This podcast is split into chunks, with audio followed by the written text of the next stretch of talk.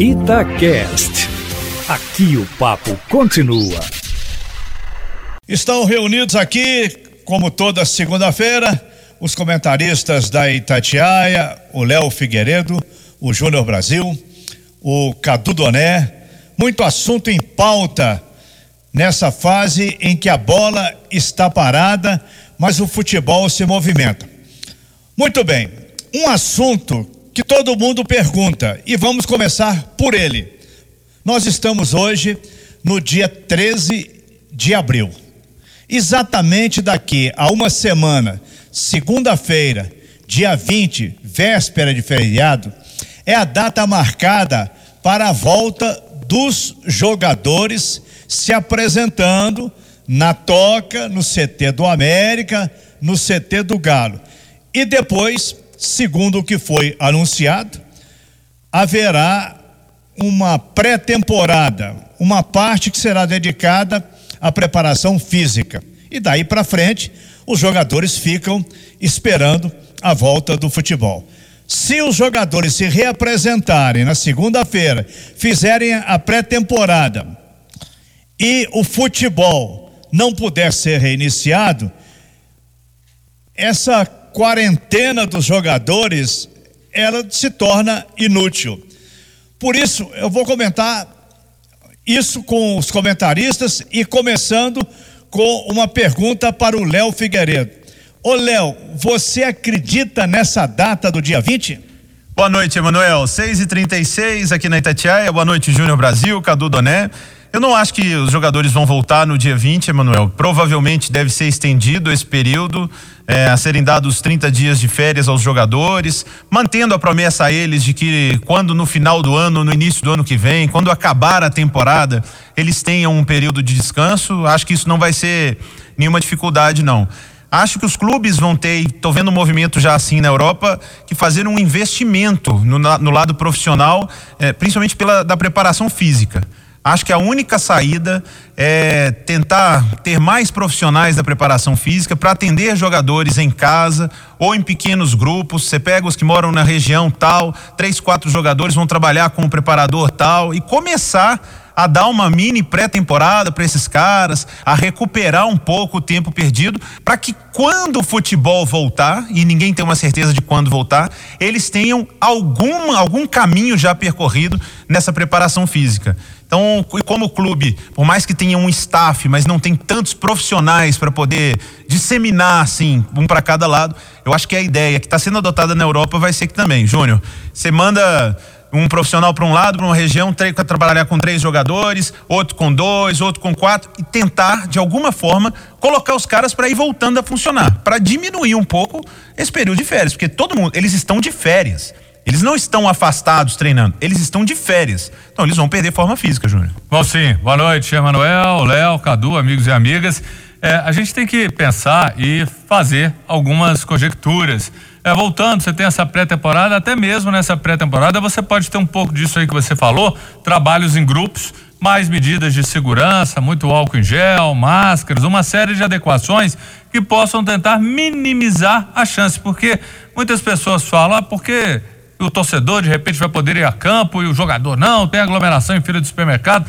É, gente, futebol é contato. Você está muito próximo, o seu risco de contágio é muito maior do que é, numa determinada fila, dois, três metros de distância. Você está junto, é, a mão você passa na boca, no nariz, no olho o tempo inteiro. Então é algo diferente. E a gente não pode descartar, caso aconteça e se confirme a volta do futebol, até numa volta nesse início, não ter a torcida.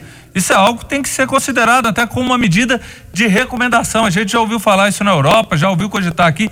Então acho que tem que ser encontrada talvez uma alternativa, algo gradativo para que o futebol chegue e a gente também vai sentindo como vai ser essa chegada do futebol e a adequação da sociedade, das pessoas, do meio, a segurança dos jogadores para que tudo seja feito da maneira mais segura. Eu tô pensando aqui, Cadu Doné, é, já imaginou no primeiro jogo, primeiro escanteio, quando o zagueiro agarrar o atacante, que ele empurra, empurra, não bota a mão em mim não, olha o corona aí e tal. Mas é um retorno que não é previsível, mas se fosse previsível, Cadu, como você acha que ele aconteceria? Boa noite. Boa noite, Léo Figueiredo, um abraço, Júnior Brasil, Emanuel, ouvintes da turma do Bate-Bola.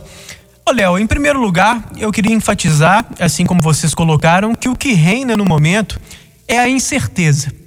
Em determinado instante, já dessa pandemia, falava-se, e essa notícia foi largamente espalhada, que o pior período no Brasil seria entre 6 e 20 de abril. Ou seja, a gente estaria no meio uhum. deste pior período. Ontem, numa entrevista longa do Mandetta, ministro da Saúde, no Fantástico, entrevista que teve muita repercussão, ele falou que os meses que vão ser mais graves vão ser os de maio e junho. Ou seja, a gente ainda nem chegou na pior parte. Se a gente levar em conta o que ele disse ontem, e óbvio que a gente tem que se basear num cara que é o chefe da saúde, que tem a ciência ali ao seu lado, fica muito difícil de imaginar o futebol voltando em breve. Fica muito difícil de imaginar essa data que o Emanuel mencionou, que inicialmente seria a do retorno dos clubes, né? Daqui uma semana, mais ou menos, dia 20, dia 21, alguns no dia 20, alguns no dia 21. Eu acho que se eles retornarem nessa data, vai ser meio que para nada, ou então para aquelas atividades bem específicas, com muita separação entre grupos, porque realmente a gente ainda está longe de um prognóstico mais claro né, do que deve acontecer. E essa informação ontem, por exemplo, de que os piores meses, os piores momentos para o Brasil, onde a curva vai chegar ao seu ápice, vão ser em maio e junho, eu acho que dão um tom de como o futebol deve demorar a voltar. Hoje, Léo Figueiredo, ontem na verdade foi anunciado e hoje a gente viu muitas reportagens que na Espanha alguns serviços não essenciais é, seriam reabertos, ou seja, que aos poucos as coisas estariam voltando ao prumo. Só que mesmo nesse cenário, a Real Sociedade, que ia voltar a treinar amanhã, foi proibida de fazê-lo pelo representante do esporte do governo espanhol, porque ele disse: olha, mesmo a gente abrindo alguns serviços não essenciais, não é o momento de o futebol voltar a treinar. Então, é, na Europa, em alguns lugares em que a curva já foi mais lá em cima e já chegou ao chamado platô, já está baixando, mesmo assim, nesses lugares ainda não estamos voltando a ver os treinamentos. Então, eu estou muito pessimista, sei se é pessimista ou realista, mas não acreditando nessas perspectivas iniciais da volta do futebol, mais ou menos em abril. O que eu imaginava, Léo, a gente até falou mais ou menos sobre isso na mesa redonda ontem. O que eu imaginava era que o ideal seria voltar o calendário e cumprir o calendário do jeito que ele estava, invadindo 2020 e mudando os estaduais, tornando-os bem mais curtos a partir do ano que vem, em 2021. Mas eu não sei se só isso será o suficiente. O atraso pode ser maior. Diante de um atraso que se pinta como muito maior do que o que a gente imaginava. Ô, Emanuel, eu me recordo de, na semana passada, ter dado uma notícia aqui na turma do bate-bola que o Flamengo já estava encomendando 100 mil testes e tudo, ou estava gastando 100 mil reais, era isso, para comprar da Coreia testes do coronavírus para fazer com os jogadores e com os familiares. Então ainda tem essa, Emanuel, a preparação física e também o tanto de teste que o clube vai ter que fazer quando os jogadores forem voltar. Ô, Léo, tem também um outro aspecto. Os jogadores da maioria que estão no Atlético e no Cruzeiro não são de Belo Horizonte. Eles moram em outros estados, em outras cidades e alguns até no exterior. Esses jogadores precisam ser avisados com antecedência para que não percam a viagem e apareçam em Belo Horizonte no dia estabelecido, que é o dia 20, para a reapresentação porque isso nesse momento parece um sonho de uma noite de outono. Estamos no outono. Muito difícil, muito difícil. E uma outra coisa, que as diretorias se manifestem sobre a volta dos jogadores. E tem também um lado trabalhista.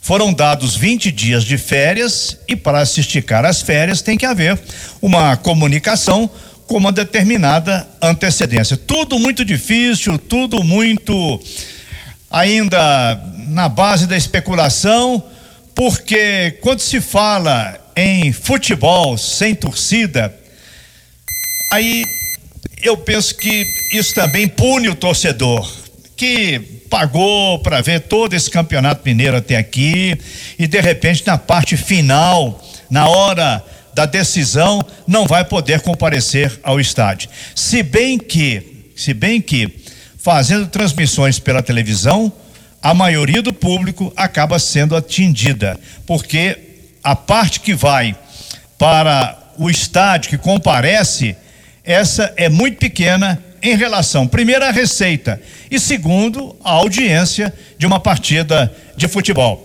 Mas vamos passar para um outro assunto que também está sendo conversado aí para todo lado, que é essa contratação de reforços. O América procurando reforços, o Cruzeiro procurando e o presidente do Atlético falou hoje pela manhã na Itatiaia e repetiu agora que a torcida pode ficar tranquila que os nomes vão aparecer. Então, começando pelo Cadu, onde estão escondidos esses jogadores, Cadu? É uma boa pergunta, Em casa. É. Tomara que em casa, tomara né? Tomara que em casa. Pelo bem da saúde deles e, e, dos próximos, tomara que em casa, porque é, honestamente acho que o isolamento social é a melhor medida que a gente pode ter nesse momento. Tem muitos fazendo live por aí, né, Léo? É. Conversando um com o outro, Neymar e Daniel Alves batendo NBA, então todo papos. dia tem.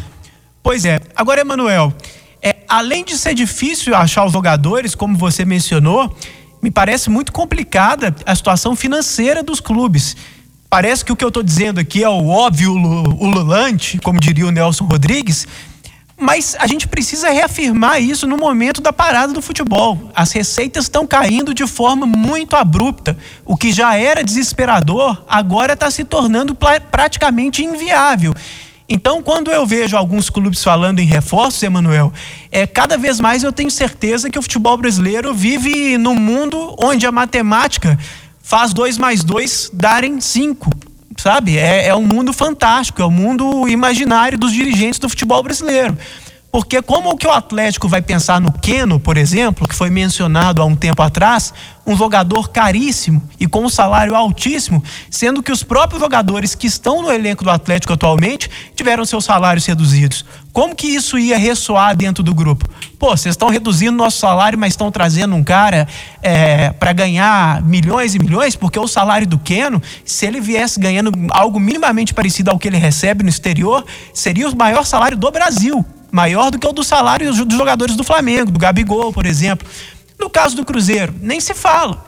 É, a gente entende o Enderson querer três, quatro reforços, mas mais do que onde estão os jogadores, Emanuel, eu perguntaria: onde está o dinheiro? Onde, é. onde o Cruzeiro tem dinheiro para para contratar reforços, porque se já não tinha antes, agora, sem o dinheiro da televisão, também não tem. O América é muito bem administrado, tem o melhor dirigente do Brasil, ou um dos melhores na figura do Marcos Salum, mas mesmo assim tem seus limites e também está é, vivendo uma situação difícil aí com o futebol parado. Então, sinceramente, é, o, São Paulo tá falando no Cavani, gente. O São Paulo tá todo dia sai uma notícia nova de dívidas homéricas, estratosféricas do São Paulo. São Paulo não consegue pagar o Daniel Alves, já está devendo cerca de 6, 7 milhões para o Daniel, Daniel Alves e quer trazer o Cavani mesmo assim. Então é, é mundo de uma realidade paralela. Os clubes não têm dinheiro, têm, uma, têm dívidas tremendas e mesmo assim falam em reforços. E se a gente for ler o prognóstico de especialistas sobre as perdas que podem acontecer com o futebol parado, a gente chora, a gente senta e chora e fica desesperado. Então é um momento muito complicado, até financeiramente, de pensar em contratações. Ô, Júnior, agora 6h49. O Emanuel falou agora há pouco que o Atlético vive essa situação, que o presidente vai perder o sono, pelo que o Cadu disse.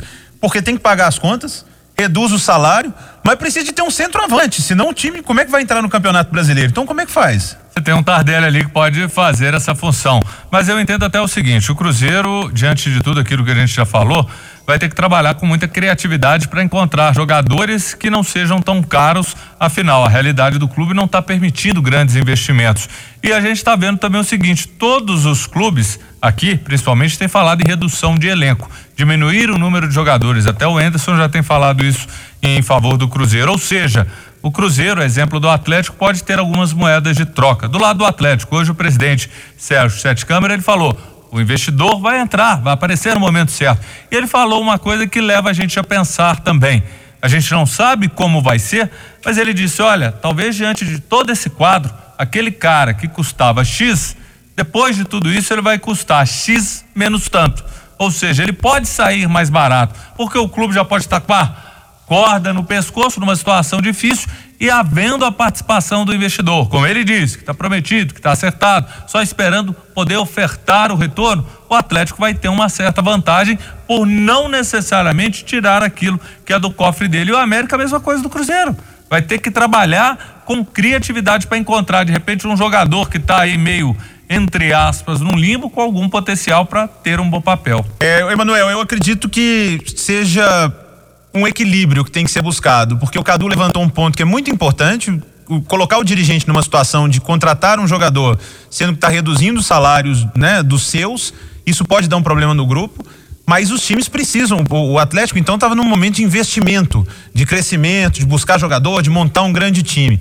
Isso tem que ser muito trabalhado lá dentro. No Cruzeiro e no América, da mesma forma, mas talvez com investimentos menores, pela situação ser diferente, por ser a segunda divisão.